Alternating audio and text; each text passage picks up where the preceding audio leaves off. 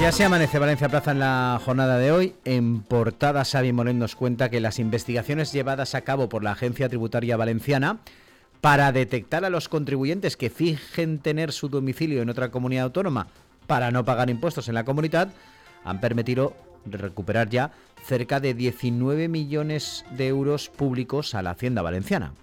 Se trata de ingresos liquidados una vez resueltos los expedientes de comprobación e investigación llevados a cabo por la agencia tributaria en colaboración con otras comunidades y la agencia tributaria, relacionadas con el impuesto de patrimonio y el de sucesiones y donaciones. Desde que la agencia que dirige Sonia Díaz inició en 2017 esta campaña de actuaciones para detectar deslocalizaciones ficticias, la mayoría en la Comunidad de Madrid, la agencia ha resuelto ya 14 expedientes por cambio de domicilio fiscal. El número de expedientes abiertos actualmente se eleva a 121, por lo que la cantidad recuperada aumentará a medida que se resuelva. Entrevista de Vicky Benito a Pablo Romá, el director, socio director de Romabo Orquesta Tax Legal. En tributos dice lo peor está por llegar y hay una regresión de los derechos de los contribuyentes. Estefania Pastor nos cuenta que el Ayuntamiento de Valencia ha ofrecido al Center for Digital Technology and Management que ocupe el edificio de la Harinera como sede.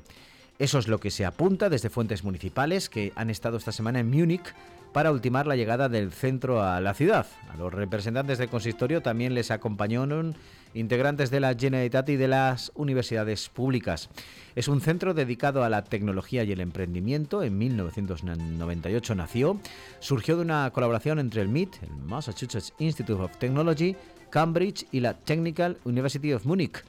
Y ahora planea abrir su primera sede fuera del país en Valencia para así iniciar su expansión en Europa.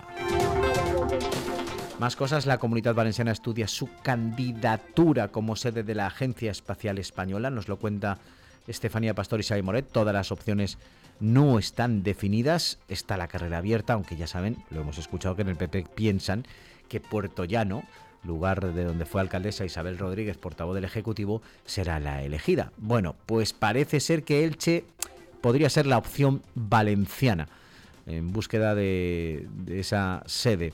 Más cosas, la tesis que circula en Compromís, Joan Baldoví, presidente del Scorsia y Botanic 3. Aitara Más podría seguir de vicepresidenta, mientras el futuro de Morera es la incógnita. Eillueca se suma a los aspirantes de izquierdas a la Generalitat, mientras que Vox y Ciudadanos son los que siguen sin candidatos. Miedo en Valencia a las expropiaciones millonarias es un problema para muchos ayuntamientos. La vicealcaldesa pide rebajar las indemnizaciones, nos lo cuenta Pablo Plaza. Antifraude ve fraccionamiento en 15 contratos para unos talleres sociales en Valencia, talleres de habilidades y competencias básicas. La concejala de Bienestar Social, dirigida por Isa Lozano, adjudicó a diferentes proveedores la quincena de contratos cuyos importes individuales se encontraban cerca del límite máximo fijado por la normativa para este tipo de contratación y sumaron en total 200.000 euros. Por ello, su contratación debía llevarse a cabo en un único contrato, lo asegura Antifraude. El organismo que dirige Joan Ginares insiste en que los cursos se llevaron a cabo en un mismo periodo temporal entre el 1 de septiembre y el 30 de noviembre de 2021, otro motivo para hacerlo mediante una sola adjudicación. Marta Gozalvo también nos cuenta que Hacienda contempla bajar hasta un 40% las sanciones leves de la ley del juego. La Consejería saca información pública el nuevo decreto de sanciones. El PSPB ignora la propuesta de compromiso de que haya accionistas públicos en grandes empresas.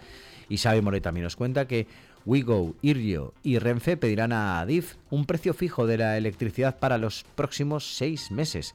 La Comisión Nacional de Competencia da el visto bueno a la solicitud de los tres operadores.